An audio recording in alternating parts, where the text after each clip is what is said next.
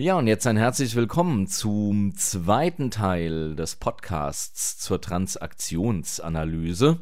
Sonst wäre es ein bisschen lang geworden und ich wollte ja auch einen gewissen Spannungsbogen aufbauen und heute kommen tatsächlich auch nochmal spannende Sachen, die dieses Modell etwas vervollkommnen und du wirst sehen, dass du in der Praxis damit wirklich eine ganze Menge anfangen kannst und vor allem vielleicht auch äh, kannst du aufhören, das zu nennen, was man Psychospiele nennt. Hab auf jeden Fall viel Spaß mit diesem zweiten Teil zur Transaktionsanalyse. Und kommen wir zum zweiten Teil der Grundlagen der Transaktionsanalyse oder zum weiteren Teil, nämlich die sechs Arten der Zeitstrukturierung. Auch sehr spannend. Es gibt sechs Arten, wie wir mit unserer Zeit umgehen können. Das ist einmal die Isolierung, wir können uns aus einer Situation rausnehmen. Ich kann mich in Tagträume ergehen, in einem langweiligen Unterricht äh, oder in Grübeln. Ich bin einfach nicht im Hier und Jetzt. Ähm, es gibt Möglichkeiten, die Zeit mit einer Zeremonie totzuschlagen, nein, oder zu beleben. Na, wie geht's? Na ja, weiß, da muss ja immer, ja, ach Gott, aber ja, geht schon. Und sonst, ja. Kinder, ja. Ja, unsere ja auch. Naja, Pubertät. Na. Na dann, tschüss. Dann gibt's die Unterhaltung, also Unterhaltung im Sinne von äh, unterhalten werden. Das Spiel im Sandkasten könnte man sagen, die Skatrunde. So ein eher zweckfreies Miteinander, in dem man sich kennenlernt zum Austauschen von Zuwendung, von Lob, von Spaß und so. Das ist die Unterhaltung. Ne? Man hat Spaß zusammen. Auf einer Party, man reißt mal einen Witz. Ist auch so ein bisschen zeremoniell, aber unterhaltend. Dann gibt's die Arbeit. Das ist äh, ein Zweck- und Ziel äh, Tun. Und zwar egal ob entgeltlich oder unentgeltlich, also ehrenamtlich beispielsweise. Ähm, Prozeduren, Verfahren, Aktivitäten gehören dazu. Und dann gibt's den Einklang, das ist natürlich das Schönste, nämlich eine Transaktion mit sich, anderen oder auch der Umwelt, der zufriedenen Abschluss eines Projektes, ein Sonnenaufgang, gutes Gespräch mit dem Partner, die von Zugewandtheit und Offenheit geprägt ist. Ne, wenn man sich einfach gut versteht und ja, über dies und das, über sich, über auch mal Intimeres reden kann. Ähm, genau. Das wäre eigentlich das Ziel. Und äh, das, was oft stattfindet, ist das Psychospiel. Zumeist verdeckte Transaktionen, die dient dazu, ein bestimmtes Verhalten zu provozieren. Und das kennst du mit Sicherheit. Schelle kloppen kennst du vielleicht oder ein Klingelstreich, ne, nennt man. Man klingelt und wenn jemand rauskommt, dann rennt man weg. Und wenn keiner rauskommt, dann ist man ganz mutig.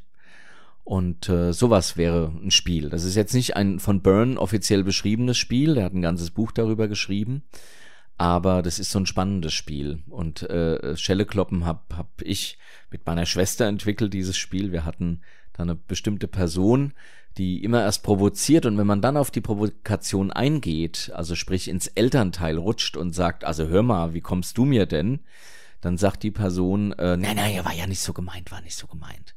Also erst Schelle kloppen und wenn jemand rauskommt, dann wegrennen, ne? statt stehen zu bleiben und zu sagen, ja, ich bin halt dieser Meinung. Es gibt noch viele andere Psychospiele, die einfach dazu dienen, etwas zu provozieren. Und die müssen im Übrigen für den, der es anfängt, nicht gut enden. Also objektiv nicht gut enden. Subjektiv enden die immer gut. Die enden zum Beispiel damit, dass man, dass sie, dass, dass der Betroffene, der es angefangen hat, äh, dann weint und sagt, immer sind alle gegen mich. Ja, und dann sagt ihr, ach Mensch, zack, Spiel gewonnen. Also musst du mal drauf achten, solche Psychospiele, da kommen wir sicherlich in einem weiteren Podcast noch drauf, denn die sind hochspannend. Vor allem hochspannend sind die Psychospiele, die du spielst.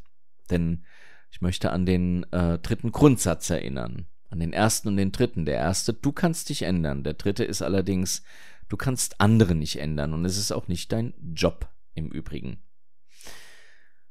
Und wenn wir bei diesen Spielen sind, dann sind wir auch schon bei den Maschen. Und der, eine Masche, eine Gefühlsmasche, ist im Grunde ein Grundsatz, ein Glaubenssatz, eine Skriptentscheidung. Und so eine Skriptentscheidung, die kann lauten, oder es wäre in dem Fall ja eine Masche, alles muss ich allein machen. Weil ich vielleicht diese Erfahrung als Kind aber auch gemacht habe oder geglaubt habe zu machen. ich habe meine Schlüsse aus einer Erfahrung gezogen und diese Erfahrung könnte dann sein, alles muss ich allein machen. Und so lässt man sich von niemandem helfen, beziehungsweise man boykottiert auch die Hilfe anderer. Dass man zum Schluss immer wieder sagen kann, da siehste, ich muss alles alleine machen. Und merkt gar nicht, wie man es boykottiert. Das ist das äh, Spannende daran. Also zum Beispiel, der Reiz ist zum Beispiel ein Verbot. Die ursprüngliche Reaktion wäre Wut gewesen. Also irgendwas passiert, Kind will wütend werden. Und dann kommen aber die Erwachsenen und sagen, hörst du auf zu schreien? Das tut man nicht. Ja, aber irgendwie muss, muss ich als Kind meine, mein, mein Gefühl zum Ausdruck bringen. Also lasse ich mir was anderes einfallen und weine vielleicht zufällig vor Wut und dann sagen die Erwachsenen, ach komm, jetzt nicht weinen. Da und schon kriege ich meine, äh, schon kriege ich meine Reaktion. Ne, ich werde ähm, ja be bemitleidet. Keine schöne Reaktion, aber für mich reicht's. Und statt der ursprünglichen Reaktion Wut wird eine Masche entwickelt. Also insofern ähm, ähm, oder in diesem Fall ich weine. Also die Masche ist ein Ersatzgefühl, das aus dem angepassten Kinder-Ich kommt, wenn es sich unwohl fühlt und des Erwachsenen Ich ausgeblendet hat. Ja, also der Erwachsene ist dann natürlich weg. Also es passiert irgendwas und statt erwachsen zu antworten und zu sagen, du, das war jetzt aber nicht okay. Das war ja ein richtig fieses Faul und das möchte ich auch nicht. Aber das habe ich gelernt, darf ich nicht, weil das hat ja eine Aggression, das ist ja eine Wut. Also weine ich. Und dann kommt der Erwachs, der andere auf mich zu und sagt, ach du, es war doch nicht so gemeint. Also das ist eine Masche. Und diese Masche kann heißen, alles muss ich alleine machen oder wozu soll das überhaupt gut sein? Oder hätte ich es doch sein lassen? Oder jetzt siehst du ja, was du davon hast. Kann auch eine Masche sein. Also wenn man sich nicht traut, äh, beispielsweise zu widersprechen. Also man fährt mit jemandem im Auto und äh, das ist sowieso so ein dominanter Beifahrer und der sagt jetzt, du fahr mal da rechts, da ist, äh, da ist kürzer. Und ich weiß aber, da rechts ist eine Baustelle. Und die Masche ist es dann aber, und das mache ich gar nicht so fürchterlich bewusst, ich fahre rechts, stehe dann vor der Baustelle und sag, siehste, hättest du mich mal fahren lassen, wie ich wollte. Ich hab gewusst, dass da eine Baustelle ist. Ja, wieso fährst du denn rechts? Ja, du wolltest doch. Das ist eine Masche. Ne? Also das ist eine Masche und im Grunde auch gleichzeitig ein Psychospiel. Ne, so schließt sich dann der Kreis. Und in der Transaktionsanalyse spricht man im Übrigen von Rabattmarken, wenn die Masche so lange ausgeführt wird, bis das fast zum Überlaufen gebracht wird. Denn dann hat derjenige, der die Masche durchführt, endlich die Erlaubnis auch auszurasten. Also dann äh, kommt denn sowas, ich lasse ja viel mit mir machen, aber jetzt ist Schluss. Ne, also statt von Anfang an den Mut äh, zu haben, wobei Mut ist das falsche Wort, denn ähm, ich bin ja nicht zu feige, es zu machen, ich habe es einfach nicht gelernt oder ich habe gelernt, es so zu machen. Aber dann kann ich eben mal richtig ausrasten und dann wundert sich auch jeder und dann sage ich, ja, ich bin doch hier nicht der Fußabtreter und dann bin ich ja auch schon wieder in der Masche drin. Das Gefühl stammt, und da kann man eine Masche dran erkennen, das Gefühl, das der andere ähm, aufbringt, das stammt nicht aus der jetzigen Situation. Also es ist oft übertrieben oder es passt einfach auch gar nicht. Es ist von außen nicht nachvollziehbar, also man sagt, na ja, was, was denn nun? Ähm, Außenstehende reagieren dann mit Befremden, ja, so kenne ich ihn ja gar nicht, und die Situation wird vom Betreffenden im Übrigen nicht verändert. Also die Masche und auch diese Rabattmarken werden weiter wieder gesammelt und dann passiert irgendwann auch wieder dasselbe. Und da gibt es dann nach Carpman noch ein Dramadreieck, auch eine sehr spannende Geschichte. Und das Dramadreieck, das sind äh, drei Figuren im Grunde, nämlich einmal der Verfolger oder die Verfolgerin, der Retter und das Opfer. Der Verfolger ist derjenige, der andere so zur Ordnung aufruft und sich auch aufspielt. Der Retter der will anderen unbedingt helfen und wertet sie dazu gerne ab. Mitleid ist im Übrigen sowas. Mitleid ist immer sehr nah an der Verachtung, hört sich nur schöner an. Und dann gibt's das Opfer. Das ist hilflos und lässt sich dann auch gerne abwerten.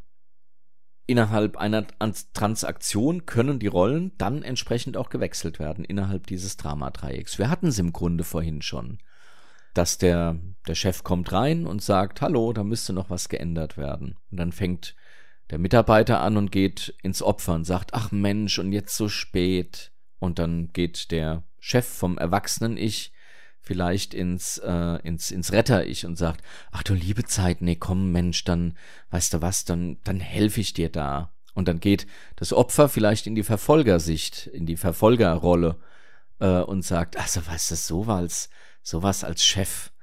Ich meine, Entschuldigung, nein, natürlich mache ich das selbst. Und so weiter, ne? Dann könnte der Chef in die Opferrolle gehen und sagen, hey, jetzt sei doch nicht so, ich wollte doch nur, naja, Chefs sind meistens anders. Aber du hast verstanden, um was es geht. Also wir können unsere Rollen innerhalb einer Transaktion ähm, auch durchaus wechseln. Dass wir also vom Opfer zum Retter werden, vom Retter zum Verfolger, habe ich es doch gleich gewusst und so weiter und so fort. Beziehungsweise der Verfolger, das ist eigentlich der, die langjährigen Ehen. Wenn du nicht wärst, dann ging es mir viel besser. Oder wofür halten sie sich eigentlich? Oder schau nur, was du jetzt angerichtet hast. Oder habe ich dich erwischt? Oder jetzt sag du doch mal. Oder das ist auch nicht besser, der kann's auch nicht. Das sagt der Verfolger. Der Retter, der sagt, ach komm, versuch's doch mal so. Oder ich wollte doch nur helfen. Ich mein's doch nur gut.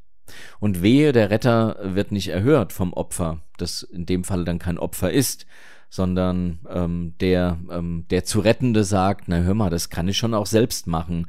Dann wird das Opfer zum Verfolger und der Retter wird zum Opfer. Ne? Also so.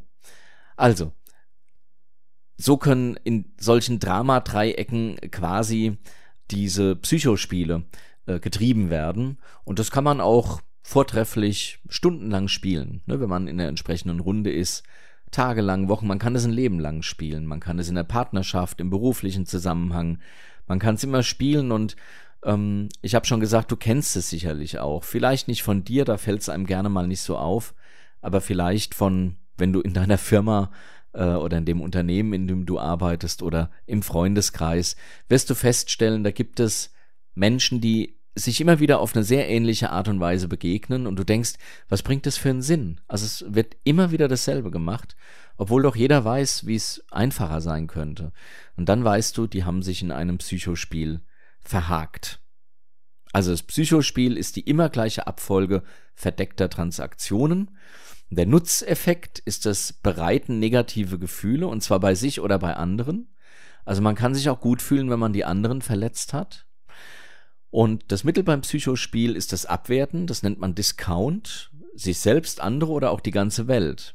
Ja, du kennst es von verschiedenen politischen Parteien auch. Und das Psychospiel findet im Dramadreieck statt und endet dann je nach der Endposition. Ja, und man kann es kennzeichnen nach Anzahl der Teilnehmer, also das kann einhändig gespielt werden. Zum Beispiel, ich kann Drogen nehmen, Alkohol, um mich zu beruhigen, oder zweihändig oder auch mehrhändig, ne? Zwei Teilnehmer oder äh, drei, vier Personen, die an so einem Psychospiel beteiligt sind. Ähm, aber man kann auch mit sich selbst Psychospiele spielen. Ich kann auch mit mir selbst zu mir selbst sagen, ach, wozu soll das eigentlich alles? Also so einen gewissen Selbstdialog. Die Dauer äh, das geht von Sekunden schnell. Also jemand will, will dir Feuer geben und klickt an seinem Feuerzeug und es kommt und kommt nichts. Und dann kommt eine Hand angeschnellt mit einem Zippo und gibt dir Feuer mit einem Schnalzen und einem Augenzwinkern. Das bedeutet da, ich habe doch das bessere Feuerzeug. Kann aber auch über Jahre hinweg, wie vorhin schon gesagt, in Ehen hat man manchmal dieses, wenn, wenn ich nicht geheiratet hätte, was so viel heißt, wie wenn du nicht wärest. Kann man ein ganzes Leben lang spielen, und ähm, es gibt die Grade. Der erste Grad ist vorübergehend, also wie jetzt das Feuerzeug, das passiert eben kurz und dann ist es so. Äh, der zweite Grad, der führt oft zu Entrüstung, wird aber unter den Tisch gekehrt. Also beispielsweise an der Hotelbar, die beiden Kollegen sind auf dem Workshop und ja, ähm, der Klassiker vielleicht, er und sie, sie lässt ihn etwas zu nah dran, aber aus einer Bierseligkeit heraus, er missversteht's greift ihr an den Schenkel und sie ist dann völlig entsetzt äh, über ihr Verhalten und äh, über sein Verhalten und sagt, na also hören Sie mal, so eine bin ich doch nicht. Und am nächsten Morgen dann spricht man noch mal kurz und sagt, oh, Entschuldigung, das war natürlich gar nicht so gemeint. Und sie sagt dann auch, ja, ja, ich weiß es doch. Und dann gibt es das dritten Grades, das ist dann meistens mit Verletzungen, nicht selten mit Polizei. Also wir bleiben bei dem ersten und zweiten Grades, aber wie gesagt, diese Psychospiele entstammen immer aus der Kindheit, sie kompensieren nicht angenommene Grundbedürfnisse und führen zu dem berechtigten Gefühl, zu dem Gefühlsmaschen nicht mehr führen, weil sie verbraucht sind. Ne? Also wenn man dann auch zu oft so eine Gefühlsmasche anbringt, wie ach, alles muss ich alleine machen, dann muss ich mir irgendwann ein Spiel ausdenken, sodass die Leute quasi in die Falle tappen. Ne? Und dazu gehört dann wieder dieses Schellekloppen. Ne? Ich klingel und wenn keiner kommt, dann bin ich der Große und wenn einer kommt, womöglich noch äh, ruft, äh, ich hole jetzt die Polizei, dann geht mir auch der Zappen und dann renne ich weg. Ja, schauen wir uns das Psychospiel also nochmal an. Wie und warum wird Psychospielt? Also wie einmal mit verdeckter Transaktion wird gespielt. Also wenn ich sage, kann ich Sie mal sprechen? Ja, dann hört sich das so an, als wollte mich mein Chef mal sprechen, aber im Subtext ist, na warte, dir gebe ich. Ja, also das wäre der Verfolger die Transaktion nach dem Drama-Dreieck beurteilen. Also kann ich dich mal sprechen. Ja klar, heute Abend dann. Und verdeckt wäre es, na warte, dir gebe ich. Und die Antwort, ja dann, dann hau halt drauf. Das Wiederherstellen der alten Umgebung, um das Spiel jetzt zu lösen, das hat die Frau English mit zur Transaktionsanalyse hinzugegeben. Sie hat gesagt, ähm, wir versuchen, das ist äh, ihre Theorie, wir versuchen alte Dramen sozusagen wiederherzustellen, äh, um sie auch heute lösen zu können. Und die Psycho die Psychoanalyse sah schon, die Transaktionsanalyse, das wäre dann das entsprechende Werkzeug dazu. Also die Reflexion dazu und das Nicht-Anerkennen der Realität und Finden eines Spielers, der einsteigt. Das gehört zum Psychospiel eben dazu. Und das Erkennen des Spieles, auch das am Ende bleibt für einige ein ungutes Spiel, Gefühl zurück. Das gehört aber zum Spiel dazu, zumindest für den, der es spielen will. Am Ablauf ändert sich wenig bis gar nichts. Die sind also recht konstant, diese Psychospiele. Die Beteiligten können sich keinen Reim auf das Spiel machen. Das ist also wirklich eine unbewusste Geschichte und es herrscht keine Einsicht in das Spiel. Also wenn man und da möchte ich dich in der Tat ähm, äh, anhalten, nicht jetzt durchs Leben zu gehen und zu sagen, ha, da spielt ihr wieder ein Psychospiel. Entdecke deine eigenen Psychospiele, entdecke selbst, wo wechselst du immer wieder mal die Rollen dann vom Verfolger, hab ich's doch gewusst, wenn du nicht wärst, über den Retter, ich will doch nur helfen, äh, zum Opfer, das kann ich doch nicht. Ach, immer passiert mir sowas. Also wo wechselst du da selbst und wo spielst du immer wieder Spiele, wo du am Ende vielleicht auch sagst, ach, was war das jetzt wieder doof. Und spätestens, wenn du sowas sagst, dann überleg mal jetzt nach dem, was du weißt, vielleicht hast du da auch ein bisschen sehr und viel gespielt. In der Transaktionsanalyse, und es gibt ein entsprechendes Buch, das heißt Ich bin okay, du bist okay, ähm, aber das ist im Grunde war das das erste oder eines der, der allerersten Bücher zur Transaktionsanalyse. Und das ist die äh, Grundeinstellung, die einem Menschen empfohlen wird, dass er eben sagt, ich bin okay und du bist okay. Und da sind wir schon bei nochmal einer, ja, einem weiteren Kern der Transaktionsanalyse, nämlich die Grundeinstellung. Ich bin okay, du bist okay bedeutet, das Kind, als Kind haben wir gelernt, ja, gibt's Dinge, die wir kriegen nicht alles immer, aber im Grunde bin ich so, wie ich bin, okay und meine Eltern, also der andere, das sind ja in den ersten Jahren meine Eltern oder meine Erzieherinnen, ist auch okay. Dann gibt's die Grundeinstellung, ich bin nicht okay und du bist besser. Ja, also ähm, da ist der andere nicht unbedingt okay, aber es sind die Eltern und da wollen wir auch keine Dissonanz haben und sagen, ich bin nicht okay, scheinbar, aber du bist besser als ich. Dann gibt es die Grundeinstellung, ich bin okay, du bist nicht okay. Das kann beispielsweise später zu dissozialem Verhalten führen. Denn wenn ich der Meinung bin, du bist nicht okay, dann heißt das für mich äh, und ich bin okay, dann heißt das für mich, ich muss auf deine Befindlichkeit im Grunde keine große Rücksicht nehmen.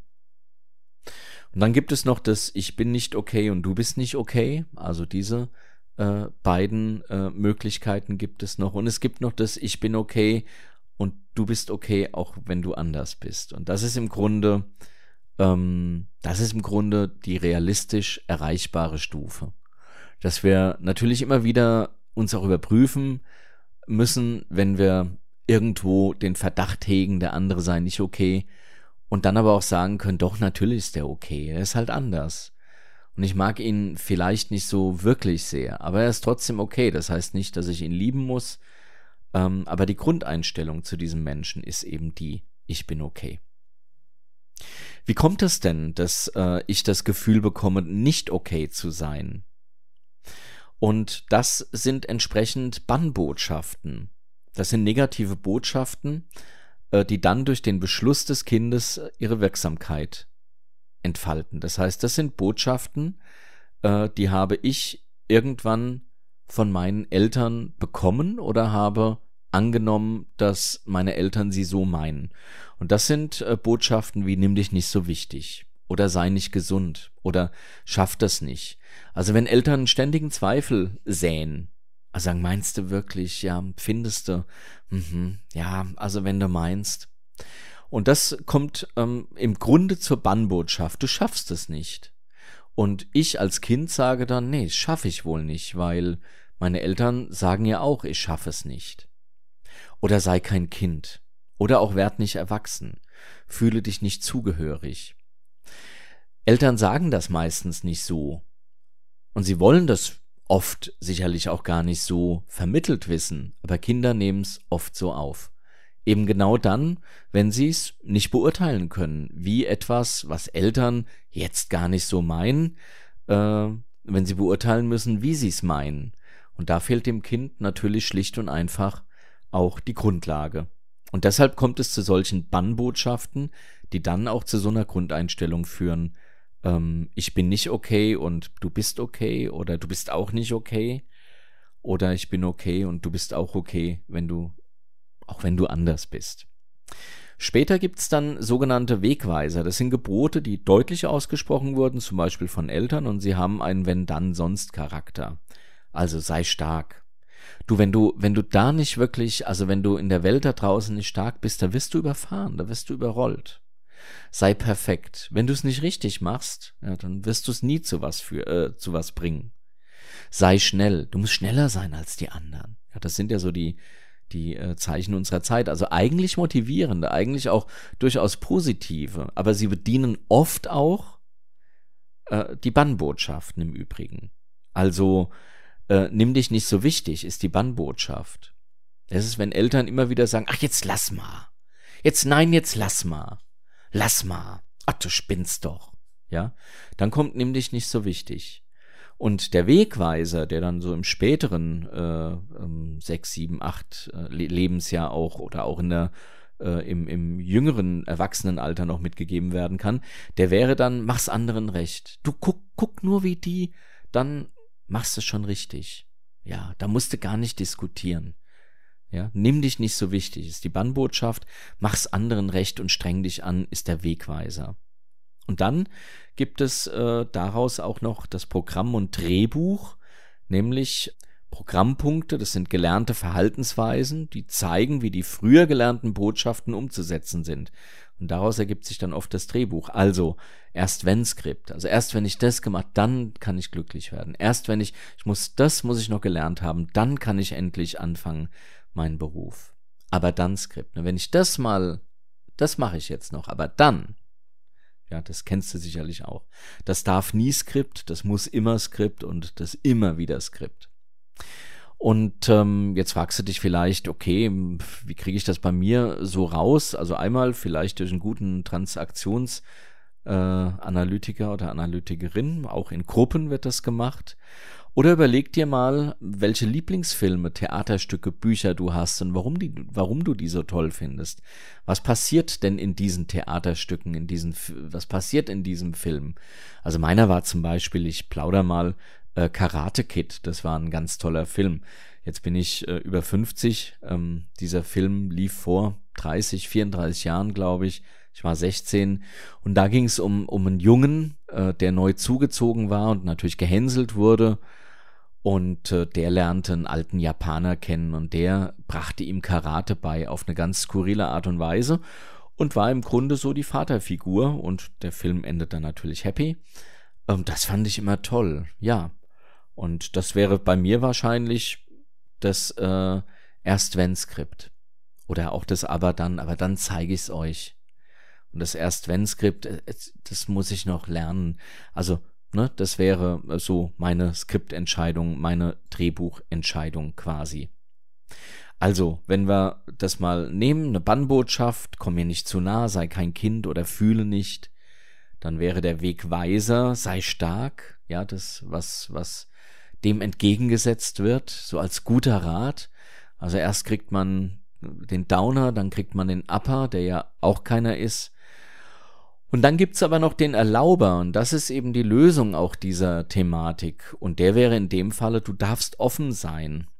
Ja. Also, du darfst offen sein bedeutet, du darfst fühlen, du darfst Menschen näher kommen. Und du musst nicht immer stark sein. Oder nimm dich nicht wichtig, tu's nicht, fühle nicht. Wäre der Wegweiser, sei perfekt dann kann man dir nicht an den Karren fahren. Und der Erlauber wäre, du darfst du selber sein. Also dieser Erlauber ist dann quasi die, ja, das Gegengift, könnte man sagen, zu den Bannbotschaften und dem dazu gehörigen äh, Wegweiser. Ja, Soweit, dann sind wir schon, schon fast so weit. Also das Lebensskript würde eigentlich so entstehen, dass wir im Laufe unseres, äh, unserer Kindheit eben Bannbotschaften mitkriegen. Also es geht ja nicht, nicht um den Zustand, ich bin okay, sondern die Transaktionsanalyse kümmert sich eben um die Menschen, die im Grunde mitbekommen haben, ich bin nicht okay. Und in einem gewissen Maße haben wir natürlich solche Einschränkungen, also solche Bannbotschaften mit auf den Weg bekommen die wir oft ja dann äh, durch, durch Beobachtung oder auch konkret durch unsere erziehenden Menschen mitbekommen haben. Und als Kind, das ist die zweite Stufe, beschließen wir dann. Wir beschließen etwas. Wir sagen, okay, ich darf nicht weinen, ich darf meine Wut nicht zeigen, zum Beispiel. Und es werden Grundeinstellungen getroffen. Ich scheine nicht okay zu sein. Also ich muss mich anstrengen, um okay zu sein. Und daraus wird eine Gefühlsmasche, die setzt Bann und Grundeinstellung sozusagen erpresserisch um. Ja, also äh, ich darf nicht wütend sein. Äh, und der Wegweiser wäre dann, äh, also die Gefühlsma äh, die Grundeinstellung, ich bin nicht okay. Ja, ich darf nicht wütend sein.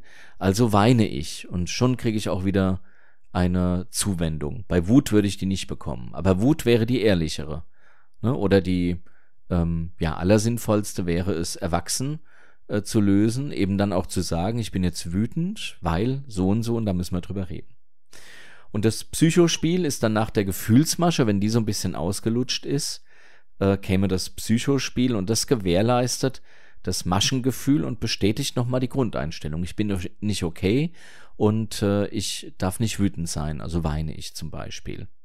Wenn das nicht mehr so zieht, mache ich das Psychospiel und dann entwickle ich ein Spiel, das meistens funktioniert, das sehr statisch ist, dass die, die es mitspielen, ähm, auch nicht so richtig ähm, mitkriegen, weil die ja auch ihr Spiel spielen. Ne? Also ist ja alles sehr unbewusst. Und dann gibt es noch die Wegweiser, also die Botschaften zur Förderung. Meist sind sie aber eben nicht förderlich mit diesem Wegweiser. Du musst stark sein, ne? sei stark. Der unterstützt dann die Bannbotschaft, du darfst nicht weinen oder du darfst nicht wütend sein oder wie auch immer. Und aus all dem entsteht das Lebensprogramm und es enthält praktisch die praktischen Umsetzung der Bannbotschaften und der Wegweiser. Das ist dann das eigentliche Lebensskript. Wie setze ich das um? Und das kann ich zum Beispiel dadurch umsetzen, indem ich nicht erfolgreich werde, weil ich mit Erfolg etwas verbinde, weil das vielleicht auch eine Bannbotschaft war, du darfst nicht erfolgreich sein. Meine Oma hat immer gesagt, äh, Kinder dürfen nicht erfolgreicher oder nicht schlauer sein als die Eltern und äh, war der Meinung, dass ähm, man als Kind nicht aufs Gymnasium muss, zum Beispiel, ne, wenn die Eltern das nicht gemacht haben. War jetzt bei uns nicht der Fall, ähm, aber das war ihre Meinung. Und das kann ich als Kind derart verinnerlichen, dass ich daraus äh, das, äh, die, die Bannbotschaft sei nicht erfolgreich entwickle und auch das Lebensprogramm, dass ich den Erfolg da immer wieder umgehe. Ja. Ich werde auf die einzelnen Dinge, möchte ich noch weiter eingehen. Und äh, da wird es sicherlich den einen oder anderen Podcast noch zu geben.